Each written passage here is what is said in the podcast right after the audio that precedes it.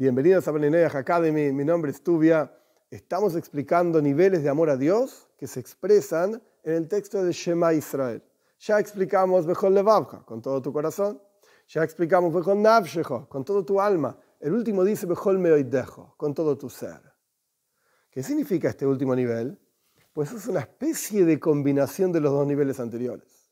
En donde en este nivel con todo tu ser significa que tu parte animalística, que en general es egoísta, que en general es arrogante, es, etc., pasa a amar a Dios verdaderamente, no en forma egoísta. Con todo tu corazón quería decir que la parte animalística de la persona dice, hoy Dios me da de comer torta, entonces lo quiero. Es egoísta. En el segundo nivel, con todo tu alma, que estás totalmente atrapada y subyugada a la parte animal de la persona. Está, no se puede expresar, está atrapada, pisoteada y acá solamente se expresa el bien. Entonces no ama a Dios, pero tampoco se expresa.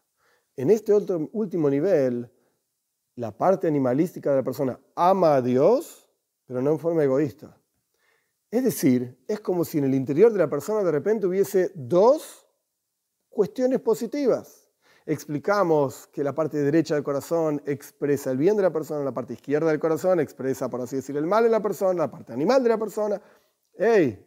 En este último nivel de me dejo con todo tu ser, es como si tuviese dos partes derechas de tu corazón.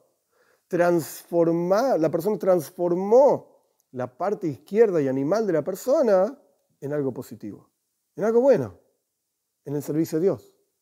Nuestros sabios explican un versículo de Mishlei, de Proverbios. Rav El versículo dice, hay mucho producto en la fuerza del toro. Claro, ¿qué significa esto? En términos bien sencillos. Si vos vas a arar un campo y sos un ser humano y estás sosteniendo el arado, como era antes, no con los tractores de hoy en día, como era antes con el arado, y tenés que mover el arado y movilizar la tierra para hacer el surco, etc., y lo tenés que hacer solo, uh, te va a costar un montón. Porque el ser humano, por más fuerte que seas, tenemos un límite a nuestra fuerza, no es mucha en términos de observar la creación en su completitud, en su plenitud, la fuerza del ser humano no es tan grande. Un ser humano común, no tiene mucha fuerza. Pero si vos agarrás un toro y le pones un yugo, una madera que le ponían acá, y ese yugo está conectado al arado, y harás con la fuerza del toro, uh, pues el arado va a ser mucho más fácil, porque el toro, por supuesto, que tiene, físicamente hablando, muchísima más fuerza que un ser humano. Por más fuerte que sea el ser humano, el toro va a ser mucho más fuerte. Entonces, en lugar de que el toro anda dando vueltas por el campo con las vacas, haciendo lío y comiendo pasto, pones el yugo al toro y lo haces arar, lo guías y le mostrás el camino, etc., vas a tener mucho producto en la fuerza del toro. Mucho más de lo que podrías lograr sin un toro. Pero para esto tenés que guiar al toro y tenés que enseñarle, tenés que caminar derecho y tenés que guiarlo, tenés que llevarlo, por así decir, de la mano para que el toro haga el trabajo para vos y trabaje junto con vos. Esto es lo que quiere decir Bejol Meoidejo.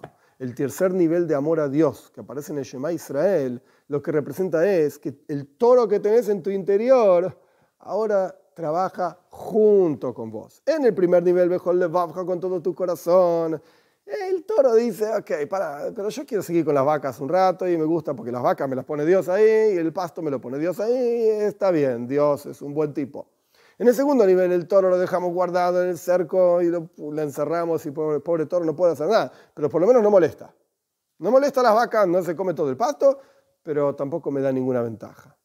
Y en el tercer nivel, el toro trabaja junto con vos, de manera tal que tu fuerza y tu poder en el servicio a Dios es muchísimo mayor junto con un toro que sin un toro. Y por supuesto, en el mundo de la persona, la sensación del servicio a Dios se transforma en un servicio a Dios que todo el universo de la persona, todo tu cuerpo, todo tu ser, tu intelecto, tus emociones, tu cuerpo físico, todo está, digamos, en armonía, en, junto en el servicio a Dios.